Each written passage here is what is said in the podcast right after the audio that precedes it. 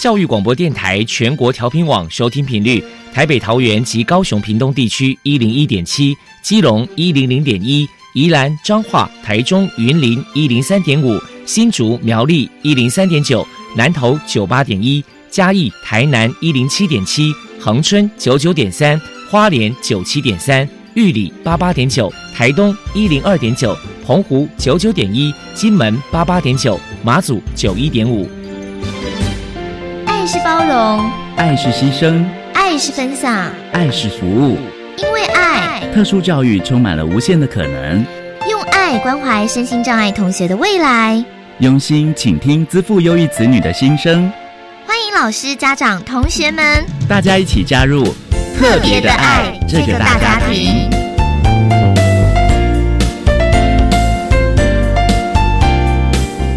节目由教育部学生事务及特殊教育司指导，国立教育广播电台监制，欢迎收听。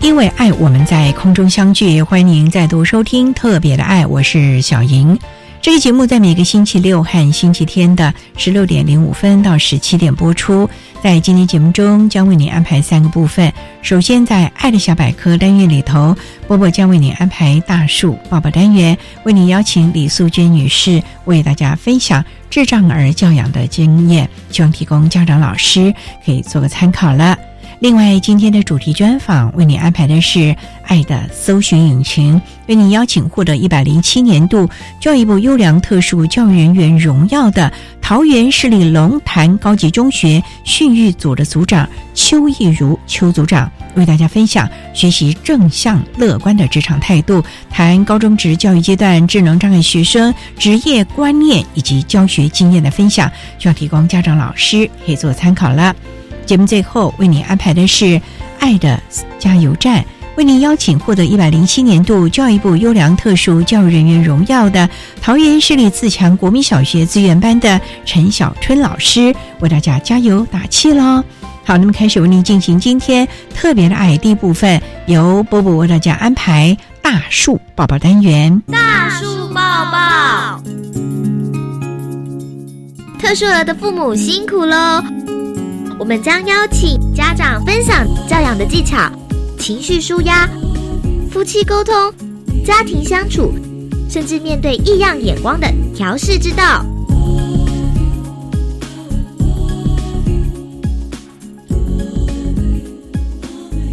Hello，大家好，我是 Bobo，欢迎收听大叔抱抱。今天呢，我们特地请到了李素娟小姐，大家都称她为阿华妈妈。我们特别邀请到她来到节目现场，跟大家分享智障儿的家长教养经验谈。阿华妈妈的儿子阿华今年十六岁，是一个极重度智能障碍的孩子。首先呢，我们先请阿华妈妈来谈一谈，当初知道阿华有智能障碍，当时内心的心酸跟难过是如何走出来的呢？刚开始知道，当然就是会觉得为什么是我，为什么偏偏是我生到这样的孩子，然后会觉得说，哇，我的人生完蛋了，好像什么都不 OK，因为这个孩子，因为那时候对他的症状其实不清楚，就是医生也没有明确，他只是说，哎，他就是一个发展迟缓的小孩，可能就是要做检查，找出原因才知道。所以那时候当然心情是非常非常的沮丧。然后充满自责吧，觉得是不是我在怀他的时候啊，或者是说生产过程就是忽略了哪个重要环节，才导致孩子变成这样？那时候怎么走出来的？就是其实我觉得家人跟朋友的支持很重要。这一路走来蛮幸运的，就是说先生他没有任何的责怪。然后一路的支持，就是既然生到了，那我们就是找方法，然后做对他最有帮助的。那我觉得至少在这一块，让我觉得经营上有一个支持啊。然后家里的人也都是很协力的，说，哎，只要对他有帮助的，都会提供方法，然后陪着一起去看医生啊，或者是带他治疗。所以说，我觉得因为这样子，所以也慢慢的那个心情啊，就一边悲伤一边学习坚强，然后就一路慢慢的走走走到现在这样。子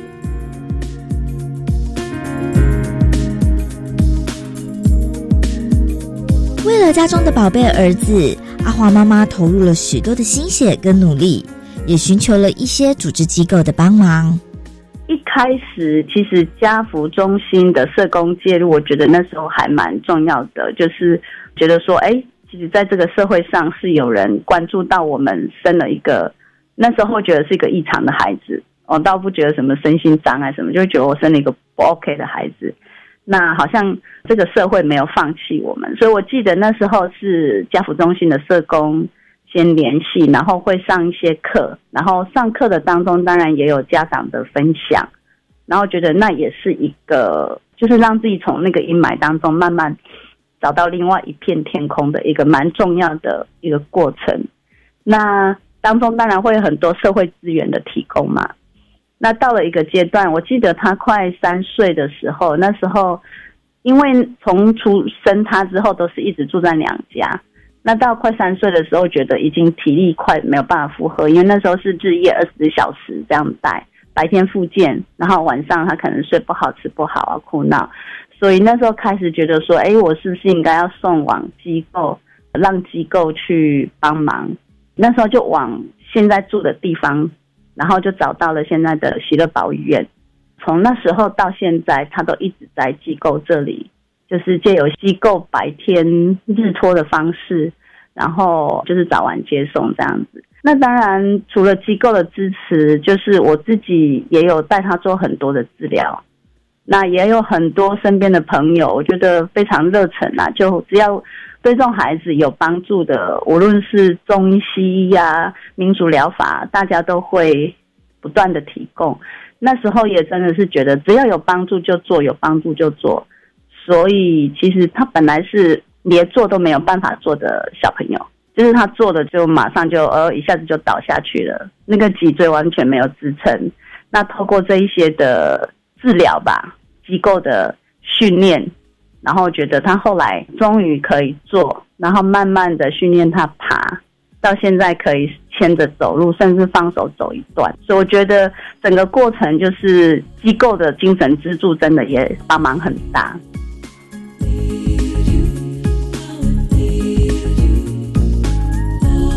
阿华妈妈表示，在教养孩子的过程当中，遇到最大的考验是。这个考验真的说大了，因为他只要一生病哦，就不需要很大的疾病，可能就一个感冒，然后他就会不吃不喝，然后他可以，我记得印象中那时候还抓不清楚他的特质的时候，就是觉得，因为可能就先带到诊所去看嘛，然后就一般感冒医生一定是开个药，然后让你带回家观察，可是他可以撑到三天哦。可以不吃不喝这样，然后最后没办法了，才送到医院。那我觉得说，一直到现在，当然他这几年随着年纪比较长大，有稍微改善，但是他这种就是生病就不吃不喝的那种特质还是存在。那时候觉得这一部分是最大的一个考验。然后我记得曾经他真的撑了三天三夜，然后。送往医院还说你怎么会那么严重才送来？那时候都傻掉了。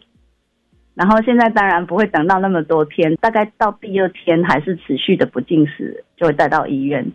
那我觉得说另外一个最大的试炼呢，就是到医院之后，真的就是很需要人手，因为他认知不 OK，所以没有办法一个人照顾。然后都是要有家人呐，或者是请家人帮忙，就还要再多一个人在医院帮忙照顾这样子。那我觉得说克服的部分就是一直在做心理建设吧，我都会把它调整说啊，我们又要到医院去度个假了，然后可以脱离现在每天固定的生活。那不然的话，其实常常跑，那时候带着他常常跑医院，真的会很沮丧。可是我觉得，在这个过程一定要不断的往正向啊，或者是让自己的心灵上不再那么低潮，不然的话，真的还蛮容易崩溃的。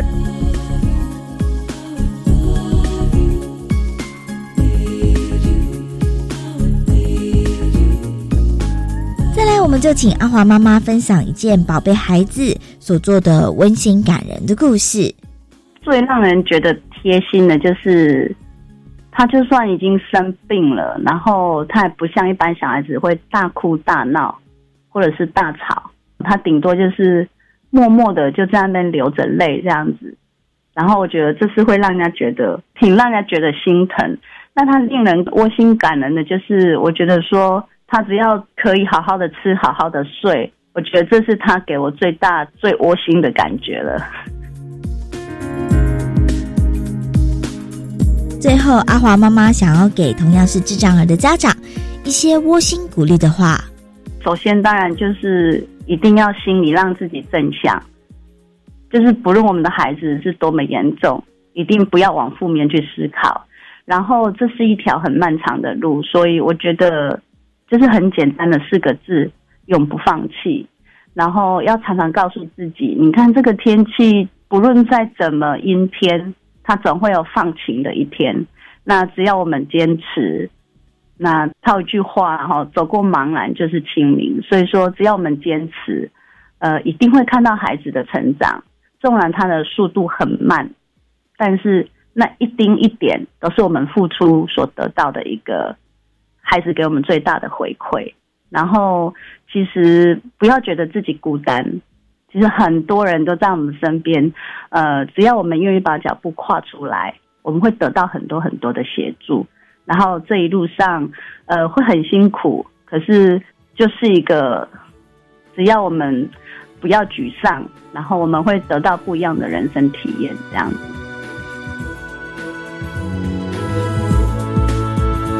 谢谢阿华妈妈，也就是李素娟小姐接受我们的访问。现在，我们就把节目现场交还给主持人赵莹。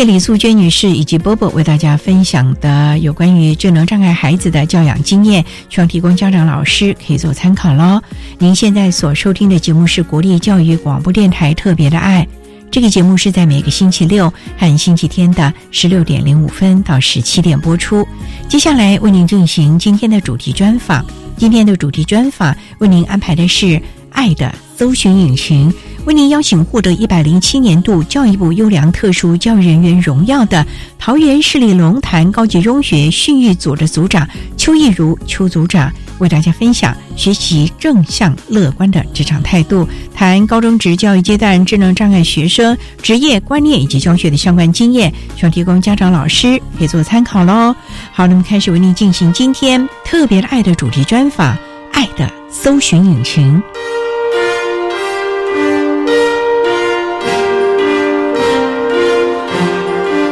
爱的搜寻引擎。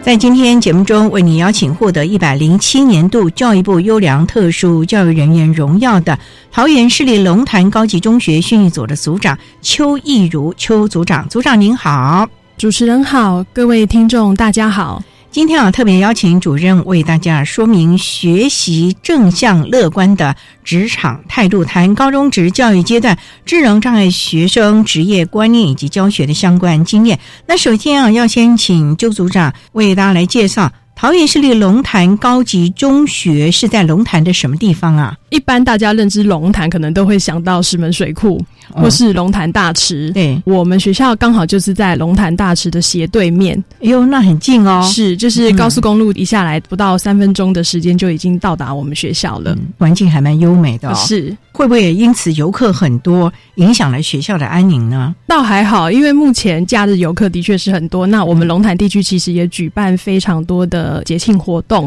那其实我们都是很欢迎各位到龙潭来进行观光的活动。我们龙潭高级中学啊，成立了多久呢？我们才刚过完九十四周年校庆，哇！对，所以我们学校历史已经非常悠久了。那目前有多少班级啊？我们目前总共有三十九个班。三个年级三十九个班哦，对，全校有多少孩子啊？我们有分日夜校，刚刚讲的三十九个班是日校的部分，嗯那日校的学生有一千三百名左右。日校一千三百名哦，，对，为什么还会有夜校？你们不是高级中学吗？哦，我们晚上仍然还有进修部的学生就读。那他们是经过分发还是？进修学校有另外的招生管道，那日校有日校的招生管道，这样、哦就是不同的学制了。是是是。那我们有多少特教孩子在这就读啊？目前全校的特教生大概有一百五十名左右。哦，那也蛮高的呢。对，那他们是有综合职能科，还是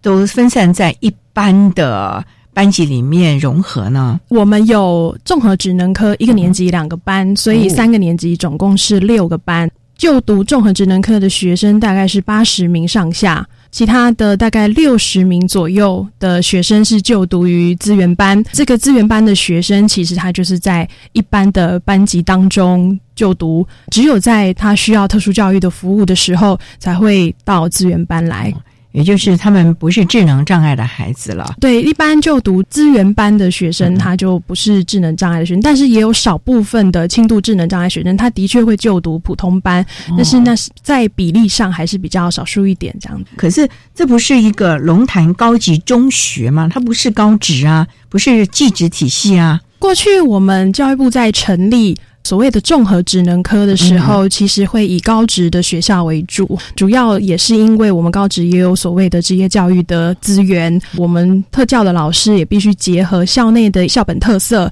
来进行综合职能的相关职能的开发。所以，像是我们学校的课程也是有跟食品加工科相关的证照的训练在里面。那其实就是利用校内的资源来协助综合职能科的学生在一技之长的学习上有所发展。也就是说，其实你们并没有真正的职业类科，只是要看学校的老师有哪一些的专长，请这些老师来教我们种植科的孩子了。我们有一些职业试探的课程那、嗯的确会跟校内的其他，比方说园艺科、造园科的老师进行合作，因为我们特教老师可能并没有这一些相关的专业在，嗯那我们就会以协同教学的部分。请这一些职业类科的老师进入班级里面，跟我们一起进行教学。那他们的特教专业够吗？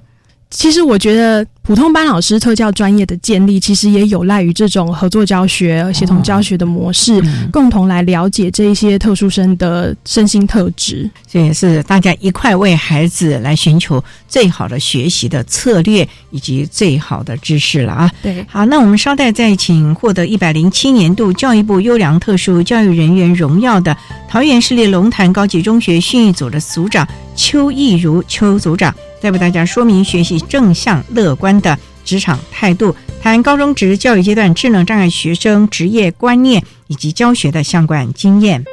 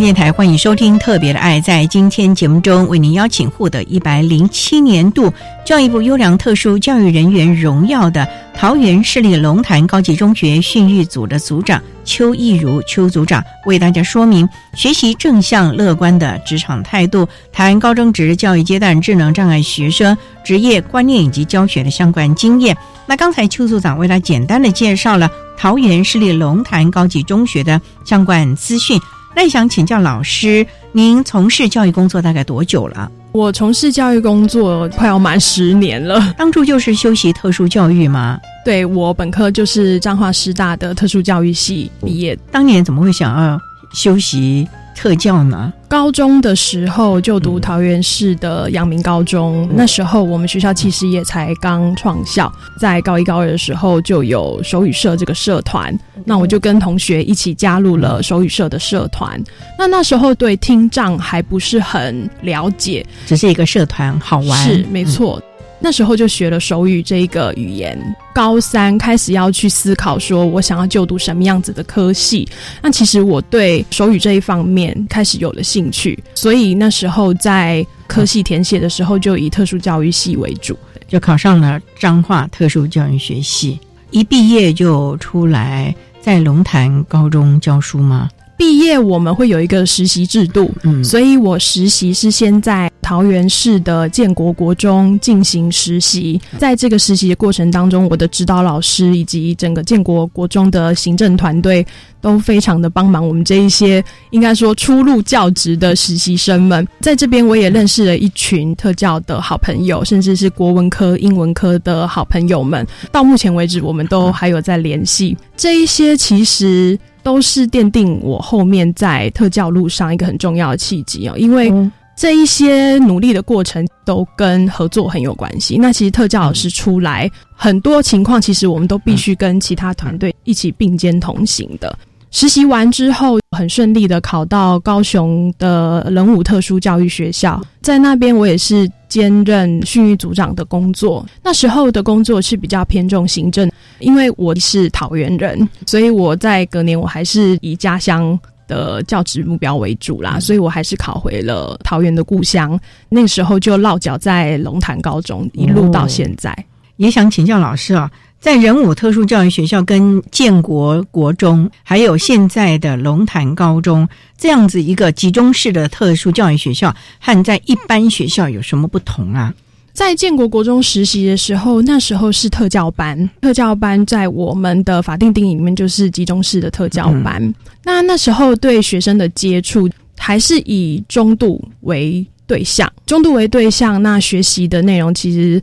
在集中式特教班不会像一般的课程那么困难，它还是以学生生活为中心。但是到了特殊教育学校，我们很多学生是朝向医疗的，朝向附件的，在认知的学习方面，要更能去贴近他们生活实际的需要。好像我第一年教学很震撼，因为我们的孩子是属于偏乡比较多的孩子。那我有一次教了葱油饼这个东西。我有一个学生，他就说：“老师，这是什么东西？他的生活当中可能并没有这样食物出现，所以他不能很准确的说明这个是什么。要透过我们的教学去扩增他们的生活经验。特殊教育学校呢，尤其是孩子又出生在一些比较偏乡的地区的时候，这些生活落差会比起我在桃园市实习的都市型的国中特教班来讲，又更不同。”我到了龙潭高中，我接触的学生就更轻度了，像智能障碍也是以轻度为主。那我接触的情障、自闭症、学障的这一些孩子们，基本上他们都是可以融入一般的学生活动当中，所以那跟一般国中的特教班或者是特殊教育学校的融合程度来讲，是差异非常大的。以我目前的教学经验，长期经营在融合教育的嗯场域当中，是所以。在一些辅导策略上发展出来的方式，会跟你在特殊教育学校着重的重点可能是不一样的。不过总是要因时因地制宜了啊。好，我们稍待再请获得一百零七年度教育部优良特殊教育人员荣耀的桃园市立龙潭高级中学训育组的组长邱义如邱组长，为大家说明学习正向乐观的职场态度，谈高中职教育阶段智能障碍学生职业观念以及教学的相关经验。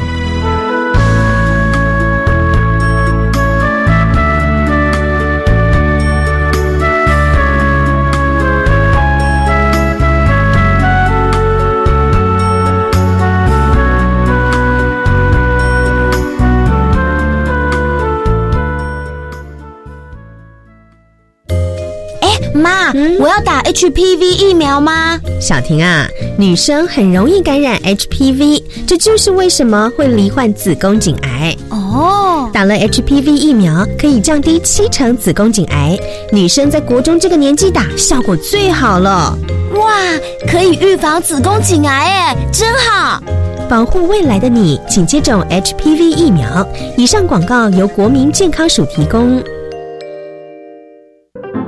姐，婆婆帮你带小孩比较轻松吧？嗯，不见得。最近啊，我常常跟婆婆意见不合，不知道怎么办。听说婆媳问题可以打家庭教育咨询专线，那里有专业的志工可以帮忙想办法。哦，那我来问看看。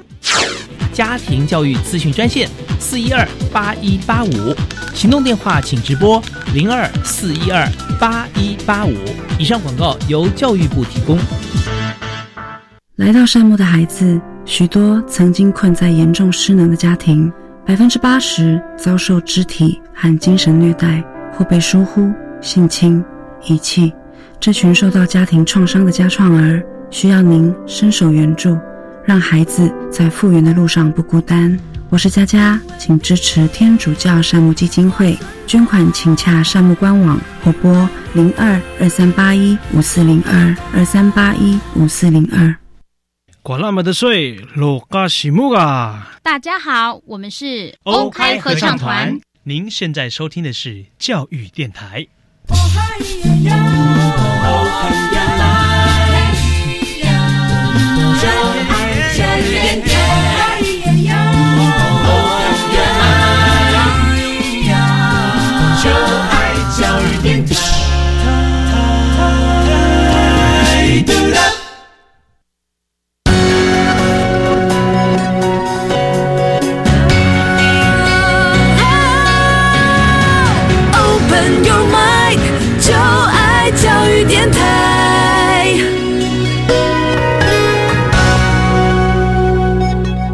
电台欢迎收听《特别的爱》这个节目，是在每个星期六和星期天的十六点零五分到十七点播出。在今天节目中，为您邀请获得一百零七年度教育部优良特殊教育人员荣耀的桃园市立龙潭高级中学训育组的组长邱义如邱组长，为大家说明学习正向乐观的职场态度，谈高中职教育阶段智能障碍学生职业观念以及教学的相关经验。那刚才在节目的第一部分，邱组长为大家简单的介绍了桃园市立龙潭高级中学的相关资讯以及老师从事教育工作的机缘呢。那也想请教老师啊，桃园市立龙潭高级中学啊，针对我们特教生会开设哪一些的课程？尤其在综合职能科呢？在综合职能科，可以从高一、高二、高三不同阶段来讲。高一的部分主要会是职业试探，可能会有能源一方面、清洁、简易的这一些职业技能的培养当中，来看出孩子他可能的性向以及他目前的职业操作技能发展到什么样子的程度。透过高一的训练，到了高二，我们开始要朝专业化的发展。比方说，我们学校有中式面食。门市服务、烘焙证照服务的课程，在这样子的课程底下，到了高二下会辅导孩子们考照，配合这一些证照的专门化。我们在高二下开始会推荐学生去做团体的职场实习，透过团体职场的实习，可以培养孩子们对于什么样是就业，什么样子叫做符合一般人就业的程度或是水平等等，让孩子们先有所体悟。到了高三会走个别职场的实习，就让孩子们独立到职场进行就业的活动，对顾客以及职场的人员都会是自己第一手的接触了。这个时候的独立性更高。综合职能科是以就业技能为导向，所以在高一、高二、高三就有这些不同程度的差别。除了这一些职业技能以外，我们还是有。为学生规划固定的课程，比方说语文领域有国文跟英文，还有数学、自然可能就会有物理，还有生涯辅导或是其他的选修课程进来，这些都是辅助孩子们除了就业的培养方面，他的生活智能的扩充或是认知上面的学习，都还要能搭上整个社会的潮流，以及他对现实在生活当中他必须学会的一些基础技能。不过组长啊，您说啊，像实用语文、实用数学啊，那我们当然知道，这在他生活当中啊，必须要用的一些独立的能力。那你说现在物理啊？我们综合只能跟孩子还要懂物理哦，那这是有点难呢。对我们一般人听到这些科目的时候，可能都会觉得说，这一些可能是适合一些学术学程的，比方说一些高中的孩子，他可能才必须去修习物理这样子的课程。但是其实我们的物理课程是普通班的老师简化了学术课程上面的内容，来教导我们孩子一般生活当中的物理常识，比方说用电、用火。这些热能、电能的转换，可以用很一般生活性的知识来教导给学生，所以并不是一般大家认知的一些专业性，或者是像学术发展的一些课程内容。哇，那这对物理老师挑战很大喽。我们学校的自然课老师也是很有热忱在这一块，很感谢我们学校的一些普通班老师们很愿意投入特教班课程的发展。不过，那主任我也想请教，那在我们龙潭高中的综合职能科啊，你们要培养他们毕了业之后要走入职场呢，还是会辅导他们参加大专甄试呢？因为一开始在招收这些学生的时候，前端有一个国中参访，或者是像我们桃园是在桃园启智学校，会有一个招生说明会这样子的东西，让。国中端的家长跟孩子们知道综合职能科或是资源班它的不同在哪里，所以当家长跟孩子们进到综合职能科的时候，他们就会有一个观念，就是我们是以就业为导向的，所以我们大部分的孩子仍然会是以就业为主。那少部分的孩子的确像主持人所说会有升学，但是那是在综合职能科里面比较少数的。一般来讲，我们的升学比较不在综合职能科做辅导。在资源班这个部分做辅导，像我们资源班在升学这一块是有帮忙做宣导，还有学群的分类，甚至是给考古题协助学生练习或是督促进度等等。但是主要的升学辅导就不在综合职能科的学习范围里面子。我们还是以职业的养成、职业的技能为主了。是的，没错。所以你们有没有毕业门槛呢？要求学生要考上几个证照才准他毕业啊？呃，目前是没有哦，没有，所以学生考不考得上也没关系了。是因为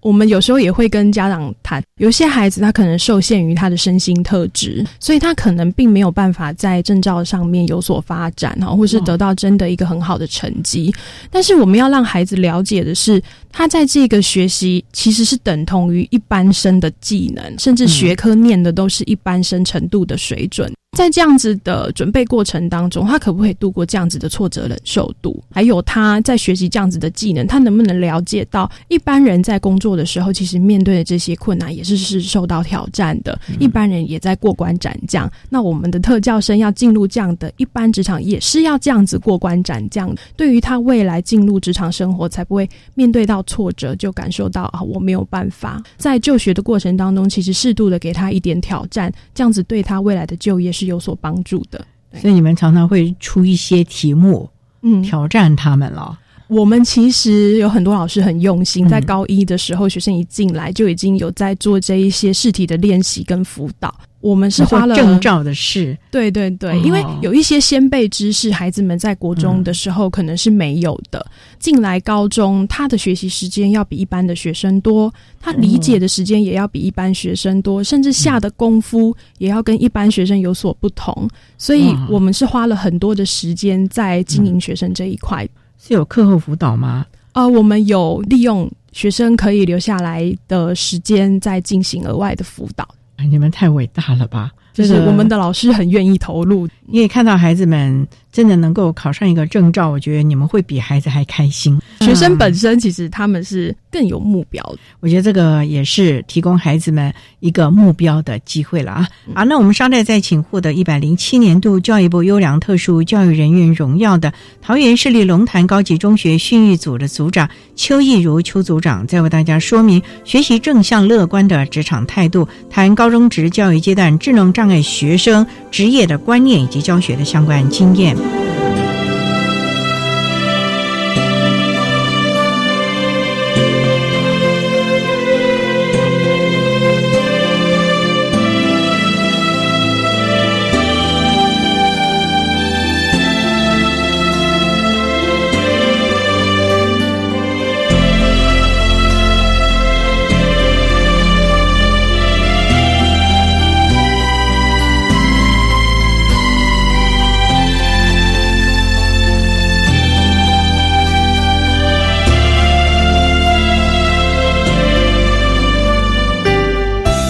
教电台欢迎收听《特别的爱》。在今天节目中，为您邀请获得一百零七年度教育部优良特殊教育人员荣耀的桃园市立龙潭高级中学训育组的组长邱义如邱组长，为大家说明学习正向乐观的职场态度，谈高中职教育阶段智能障碍学生职业的观念以及教学的相关经验。那刚才啊，邱处长为大家简单的说明呢，在针对我们综合职能科的孩子啊，教导了一些实用英文呐、语文呐、等等的课程。最重要的还是形塑他们职业的能力还有观念。那想请教，这个职业的能力啊，可以看到他实际操作，可是概念哦、观念哦，这个就很抽象了。不晓得我们龙潭呢是怎么样的来协助这群孩子建构正确的职场的概念呢、人我的关系啊等等的呢？我觉得这个要从课程的面向来讲哦，因为我们在建构这个课纲的时候，花了非常多的心力去讨论。比方说，以门市服务来讲，它会是我们发展的主要重点。哦，为什么？那因为我们学校在一零八课纲可能会朝向餐饮服务这一个取向去走。在餐饮服务，我们必须去想怎么样让孩子的生活能力或是职业能力是落实在这一些课程当中实施、啊。那像门市服务，我们就去分析有关数学。它是会用到什么？比方说，我们一般人想象看报表到底是不是一件简单的事情，甚至是查询你当天的销售的货量，或者是你在不同的货量当中，你会不会去分类？饼干类、糖果类、饮料类这些分类？对轻度智能障碍甚至中度智能障碍学生都是非常困难的。那其实它是属于数学方面的课程内容。那这样的课程内容，我们怎么样把它放到数学的教学里面？再来就是，其实门市服务有很多跟客人的应对、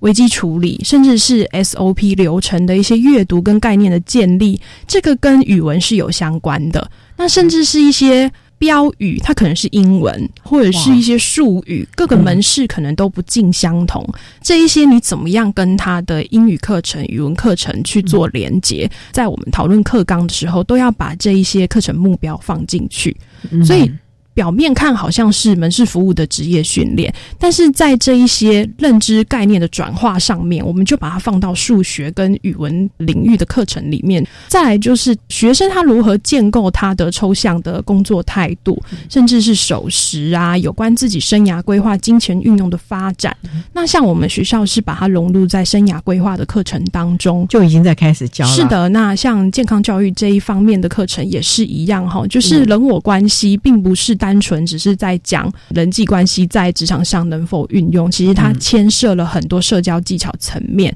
那像我们的特殊需求课程，就是开给特殊生一些，比方说社交技巧差的孩子，就去练习社交技巧的内容；那生活管理还无法建立的孩子，就去练习生活管理方面的内容。因为生活管理是，我要说服装仪容啊、梳洗呀、上高中嘞。有一些孩子，比方说他的身体状况还无法让他自理，那在高中发展到职场的时候，老板也会发现他有一些服装仪容还是不及他在员工的训练，甚至他对员工品质的要求。这个部分我们都还是在特殊需求课程当中里面去加强，因为每个孩子的输益性太大，不太可能说每个孩子都上一样的课程。这个是在新课纲里面给这些特殊生一些不同的加强，所以。尽管我们只是在谈门市服务的这一个职业技能训练，很多认知的成分，其实我们会抽出来，在不同的课程当中去做加深加广。光在门市服务的专门技能上面，我们可能还会请教外聘老师，还有外聘哦。我们有门市服务有外聘的老师。所谓门市服务是指便利商店的呢，还是因为餐饮嘛？未来我们的课纲会以这个当做一个主要的学门呢？是。因为我们一般讲到门市服务，大家可能会把它框在便利商店，对对对。可是其实它还包含了很多不同的商业种类，比方说量贩店或者是购物中心，便利商店只是其中的一个小部分。那其实我们要把它扩大成服务类，因为我们的孩子是扩展在各个不同的服务类，比方说像餐饮，它可能分了很多像连锁店的形式的，或者是一般小吃店服务的内容会。跟经营者的理念会不相同，所以像我们有孩子去山上樵夫，他后续就会在星巴克或者是在麦当劳其实它 SOP 流程可能跟各个行业业种经营出来的方式不太一样。这一些课程，我们就要把它融入在门市服务的课程里面，让孩子了解他未来的服务种类可能有这么多，因应各种不同行业的要求，他的技能发展可能会有一些差异。可是这些孩子内化的能力真的是比较弱哎，你一下子三商巧福，一下子麦当劳，一下子星巴克，这三种不同的产业贩卖的东西也不一样啊。是我，那我们的孩子可以内化，所以你要请这三个产业老师来教嘛。我们的外聘老师会是在门市服务考照的专业，以及他自己之前有很多开店计划。经验的讲师级，像之前有发展过类似像陶板屋或者是西提牛排这样子的店接触，让孩子们实际进到这个店里面去了解服务员他从头到尾帮你点餐、送餐，还有桌边服务这样一整套的 SOP 流程，让他们去观察。外场哎。对，像我之前代班的时候，我们就是跟西提的餐厅经理联络，让孩子们实际知道。一个服务员进来，他要受的训练是什么？那经理还很用心的帮我们做简报，所以一天的课吧。这个我们规划半天，只是去参访性质了。是是是，哦，所以我们的职业教育结合了职业参访的部分，让孩子实际去了解在工厂类的，在第一线做外场的，甚至是内场的，他的工作内容有没有什么不一样？对，因为有的时候我们也必须依据孩子的兴趣，或者是他未来的发展，让他知道说他可以选择哪一些工作的内容。我想这也是大家要一起来努力的啊！好，我们稍待再请获的一百零七年度教育部优良特殊教育人员荣耀的桃园市立龙潭高级中学训育组的组长邱义如邱组长，再为大家说明学习正向乐观的职场态度，谈高中职教育阶段智能障碍学生职业观念以及教学的相关经验分享。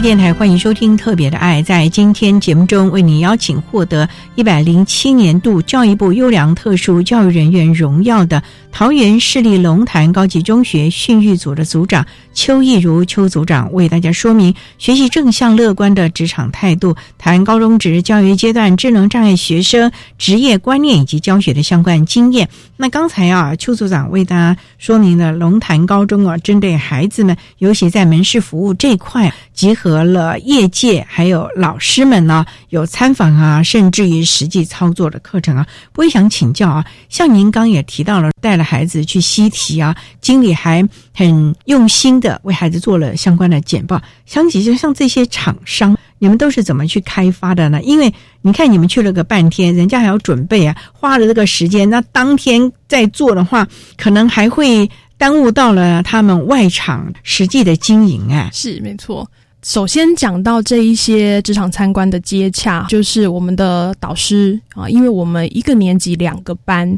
所以会有两位导师。那这两位导师呢，就会在开学初的时候先行规划，配合这一学期的课程，可以做什么样子性质的校外参访。所以像这一些计划的媒合，或者是职场的开发，甚至参访的地点，都会由这两位导师规划接洽。那我们会撰写实施计划，这个实施计划的拟定过程当中，我们就会跟厂商联系，所以厂商在这个过程当中其实是有充分的时间，我们双方一起沟通。所以像那位西提的经理，我就非常感谢他，因为他很能了解。门市服务到底需要让孩子们听到什么？了解职场的实际面，那甚至经理还会分享他自己的就业经验。像这些，其实都是事前有做充分的沟通，才有办法简介给孩子们听的。所以其实这些业界，不管是厂商啊，或者是我们讲的一些的小店面啊，嗯，其实都很乐意提供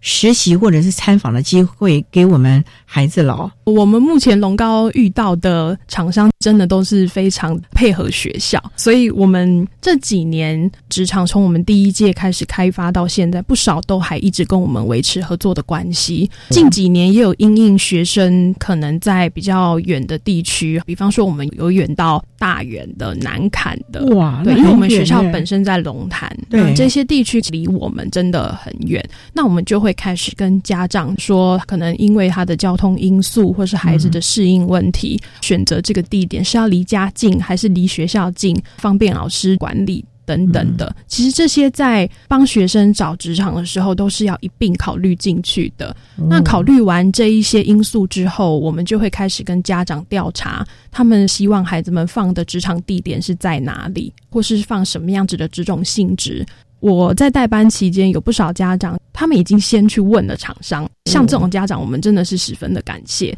那但是后续的签约或者是接洽的部分，就会由老师去进行。嗯，因为像这种签约的部分，你要谈到很多细节的面向，还是由学校的人员去谈是比较恰当。所以像这样，他帮我们引了一个头，我们去做后续的接洽，这种成功的案例也是有。对啊，权利义务啊，法律上的规定还是要应应，也要注意到了。是，不过你刚刚也提到了，那有的家长真的是非常非常的积极啊，在这个部分这么多年的教学的经验，亲师互动这一块，组长有些什么心得或者想要呼吁的呢？我自己个人在跟家长的接触当中，哈，其实从资源班到种植科这样一路以来，家长们会很害怕他的孩子在学校是受挫的，或者是他的孩子并不是老师所想的那样。老师为什么在事情处理上面偏的比较严厉，或者是规劝的方式跟家长所持的理念不同？家长是觉得你们太严了，是不是？我们知道在职场上，一般对员工的要求是这样子的。例如说，你就不能中途走啦，一定要准时啊，是不能说我要上厕所，然后一去十几二十分钟，对，这个职场是不行的嘞。对，像我们有孩子们会睡午觉，睡可是睡一个小时半，那可能在职场不不可能那在职场不太能接受这样子的休息时间，我们必须去花一些时间去跟职场沟通，甚至是家长沟通，让他们知道。老板在维护职场规定，我们的学生也必须去遵守。那除非他有特定的身心特质的问题，可能不能以药物或者是其他行为矫治的方式来进行的时候，那怎么样去取舍，让他的时间缩短，或者是让孩子们有一个正确的休息的观念？这个其实要跟家长做沟通的。我们在跟家长沟通的过程当中，有的时候让他实际的去了解老板的困难。有的时候家长不是自己也都在职场工作过吗？可是我觉得那个是你对子女的爱护的心态，或者是想多保护一点，我觉得都可以理解。家长们针对孩子们，他才十五岁、十六岁，就必须面对这样子的社会现实，可能有的时候也会有心理上的挣扎。我觉得这个都是成长。那你如何在这个亲师沟通的过程当中，让家长知道他可能比一般就业人还要年轻，但是我们如何放手？让他去接受社会化的过程，我觉得培养家长有这样子慢慢渐进式的了解心态也是非常重要的。所以有很多的观念，应该从小六守时啊等等的这些观念，家长应该在从小，而且是我们每个教育阶段就要开始行塑了，而不是到了高中了要准备进职场了才开始想到这个问题了啊。谈了这么多啊，最后呢，我想请教就是像我们龙潭高中的孩子们就业的状况以及稳定度如何啊？在就业率方面哦，依法规定来讲，我们毕业之后要追踪六个月，这个都是一些定期填报的，那也会有一个稳定的数据产生。那像我们学校主要会是在六成左右，散布的职种范围有工厂类，比方说像机械电子方面的，或者是像洗车业、餐饮业、一般量饭店、便利商店的服务业，这样加起来大概是六成左右。余下的四成呢，可能就是在家帮忙，家里可能自己有工作上面的内容，请孩子们协助。另外就是我们少部分的学生会有就学的状况，那这个就学分很多种，有的是在进修部，有的是在双轨计划，就是部分时间上课，部分时间他是在职场实习，还有人会去就读一般大学，所以进入其实很多。但是我们大中部分还是在就业这一方面，所以都还蛮稳定的了。是，其实啊。这些都是要从小行塑开始的，最重要就是观念、技能啊，其实可以慢慢的训练的。可是观念、态度，这才真是非常重要，提供大家做个参考了。那我们今天也非常谢谢获得一百零七年度教育部优良特殊教育人员荣耀的桃园市立龙潭高级中学训育组的组长邱义如邱组长，为大家说明学习正向乐观的职场态度，谈高中职教育阶段智能障碍学生职业观念以及教学的相关经验。非常谢谢邱组长的说明分享，谢谢，谢谢。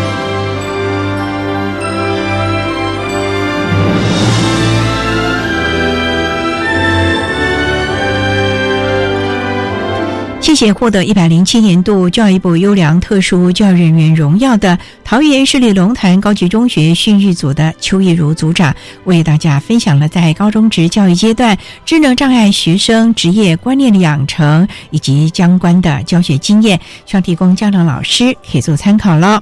您现在所收听的节目是国立教育广播电台特别的爱节目，最后为您安排的是爱的加油站，为您邀请获得一百零七年度教育部优良特殊教育人员荣耀的桃园市立自强国民小学资源班的陈小春老师，为大家加油打气喽。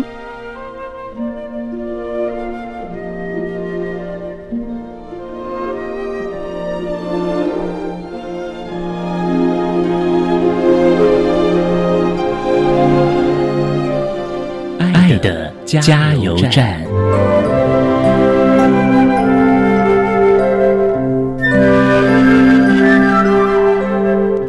各位听众，大家好，我是桃园市立自强国民小学陈小春老师。今天要跟大家分享智能障碍的孩子，他们有很多可爱的特质，还有他们会愿意去好好做好一件事情的特质。那希望。老师跟家长可以找出他们在家里或者是在班上可以为大家服务的事情，他们也一样可以当一个手心向下的人哦。在这里呢，跟大家分享，蔡杰爸爸说，世界的进步都是有热情的人去推动的。那很高兴你我成为其中的一份子，所以呢，在这边也跟各位老师还有家长互相勉励，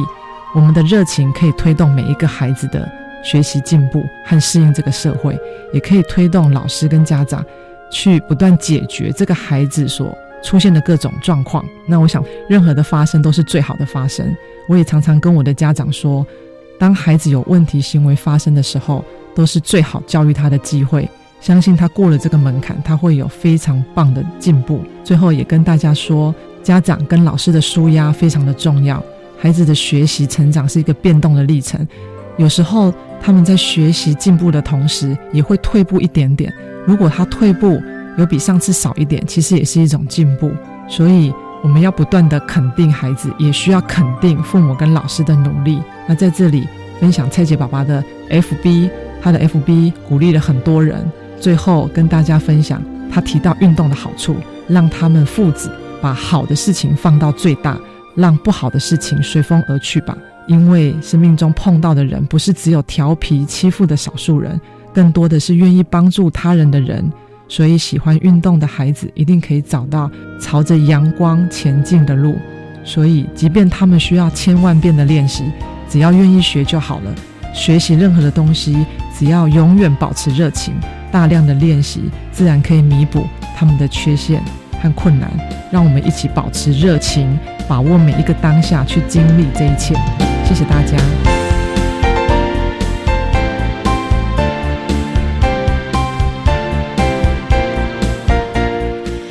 节目就为您进行到这了，感谢您的收听。在下个星期节目中，为您邀请获得一百零七年度教育部优良特殊教育人员荣耀的台北市蓬莱国民小学特教班的张义宁老师，为大家分享设身处地的心境，谈国小教育阶段脑性麻痹学生教学的相关经验，希望提供家长老师可以做参考了。感谢您的收听。也欢迎您在下个星期六十六点零五分再度收听特别的爱，我们下周见喽，拜拜。